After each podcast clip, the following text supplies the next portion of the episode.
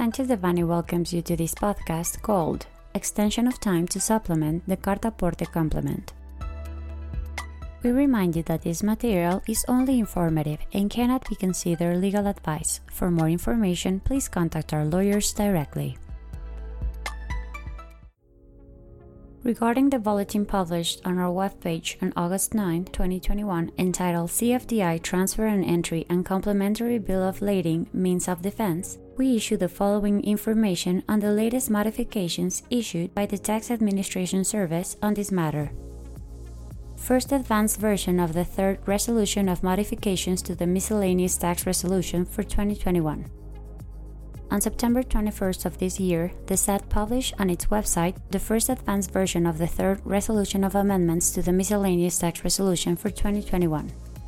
In the third resolution, the 11th transitory article of the first resolution of amendments to the miscellaneous tax resolution for 2021, published in the official Gazette of the Federation on May 3, 2021, is amended to state the following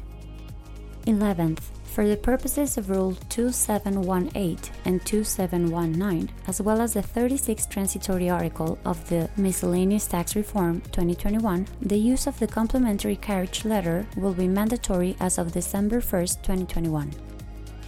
It is understood that those taxpayers that issue the CFDI to which the carriage paper complement is incorporated before January 1, 2022, and this does not comply with the requirements of the standard of the carriage paper complement and instructions for filling out the CFDI to which the carriage paper complement is incorporated, are in compliance with the provisions of the previous paragraph.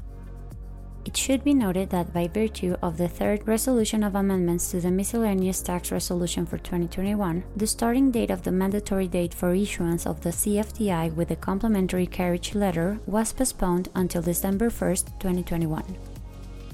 In accordance with the aforementioned first resolution of amendments to the miscellaneous tax resolution for 2021, the Carta Porte complement will come into effect as of June 1, 2021, and that during the 120 calendar days following such date. The issuance of the CFDI with the Carta Porte complement would be optional, while as of September 30, 2021, this would be mandatory first advanced version of the ninth resolution of modifications to the General Foreign Trade Rules for 2020. On September 21st of this year, the Tax Administration Service published on its website the first advanced version of the ninth resolution of amendments to the General Foreign Trade Rules for 2020.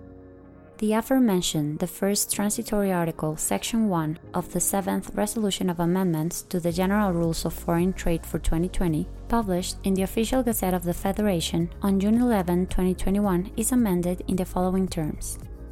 First, the provisions of Rules 2.4.11, Section 1, Paragraph F,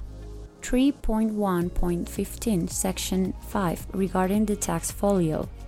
3.1.31 first paragraph, 3.1.32 section 8,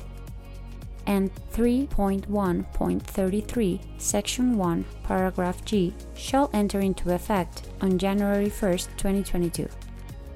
Thus, in accordance with this publication, the deadline for submitting the tax folio or the representation of the CFDI with the complement Carta Porte is extended as part of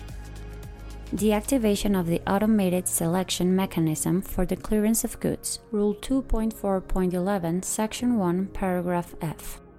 The procedure to record in a technological device during customs clearance the information of the customs declaration, the integration number, and the fiscal folio. Rule 3.1.15, Section 5, regarding the fiscal folio referred to in Rule 4.2.11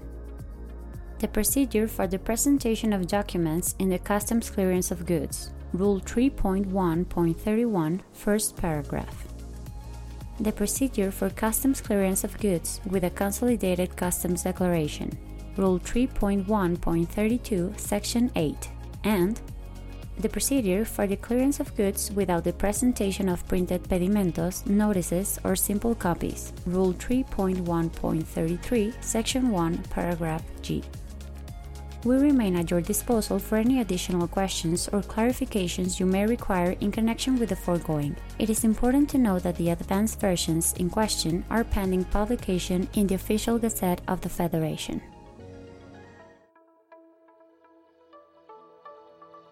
This content was prepared by Guillermo Villaseñor Tadeo, Eduardo Sotelo Cauduro, Luis Antonio González Flores, Emilio García Vargas, Fernando Josué Mancilla Hinojosa, Yamile Pérez Moreno Chapa, and Paloma Palma Camacho, members of the International Trade and Customs and Tax Practice Group. For any questions or comments on this material, please contact us directly or visit our website, sanchezdevanny.com.